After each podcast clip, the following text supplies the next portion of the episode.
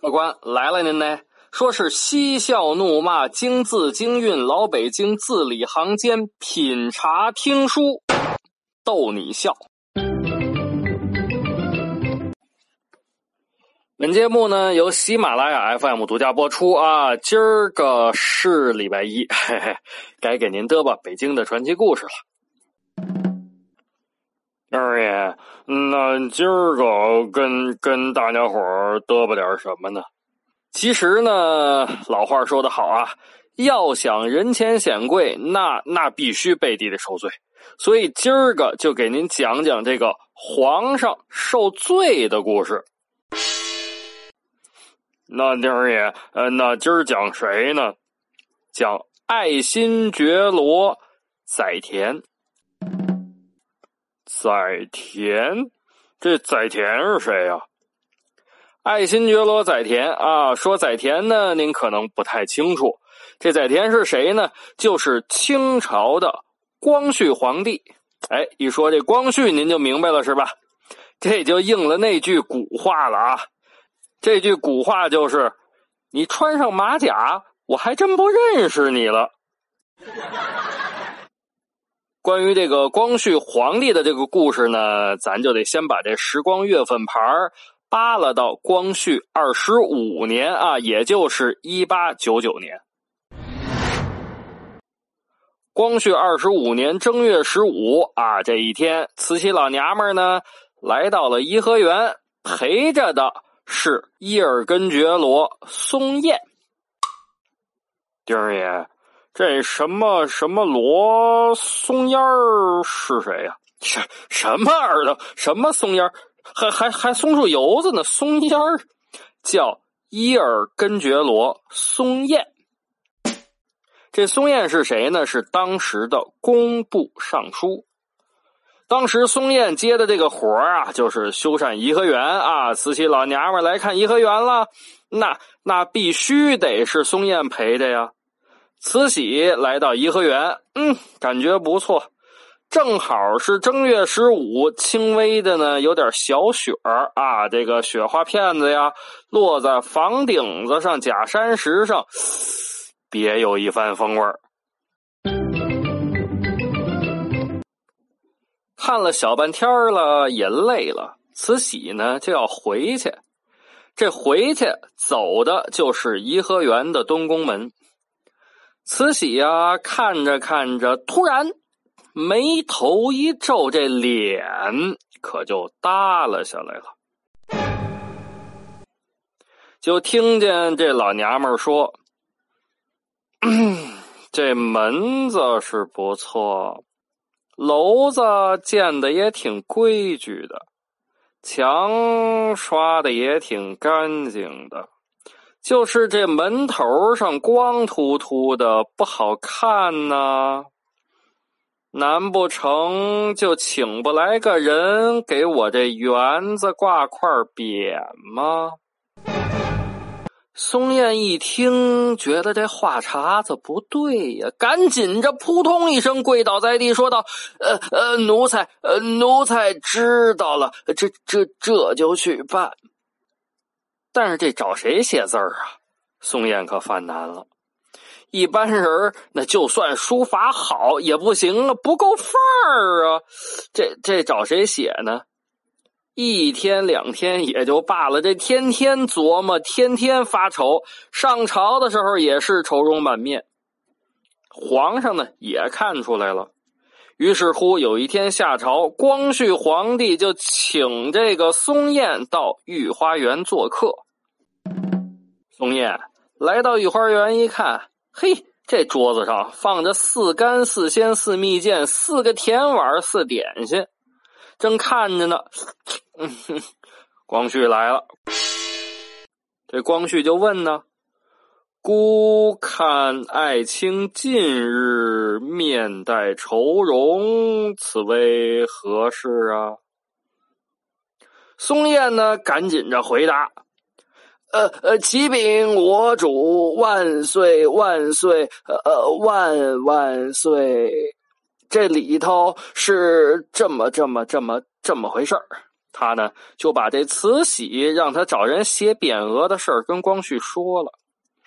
光绪一听，你丫怎么不早说呀？我他妈给你写了，来来来来来，笔墨伺候。说话之间，有人撤下去那些个点心小吃儿，研得了墨，添饱了笔，铺开了纸。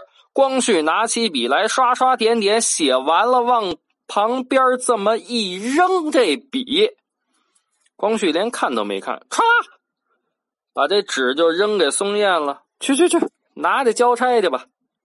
嘿，这松燕可高兴，嘿，皇上主动给题字儿，那那感情好。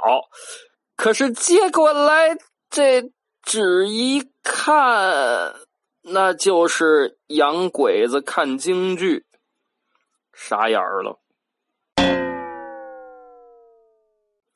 这字儿写的，那那是寒碜，那何何止是寒碜？那是把寒碜放到车上推寒碜了，再给寒碜撒上一把盐，齁寒碜了。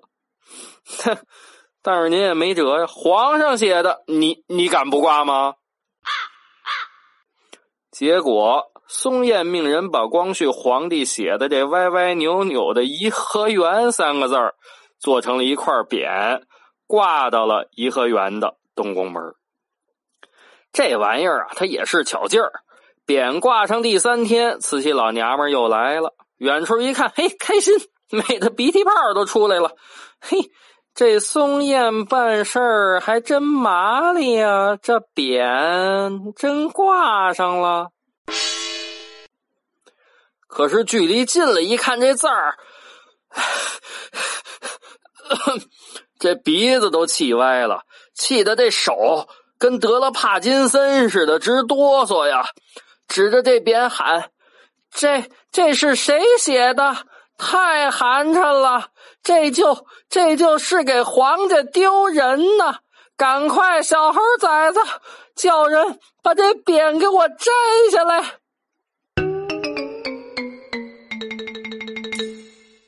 这匾摘下来这事儿，一个传一个，没多久就传到光绪耳朵眼里了。光绪呢也知道哈，自己那两把刷子写的也不咋着，于是乎。晚上专门在御花园里头摆上条案，干什么呀？就写这颐和园这三个字儿，唰唰唰唰唰。但是啊，写字儿可是功夫啊，冰冻三尺非一日之寒。写的天都黑了，太监宫女儿给掌上灯，接着写，唰唰唰唰，都写到二更天了。写了得有几十张纸了，就是没有一个看着顺眼的。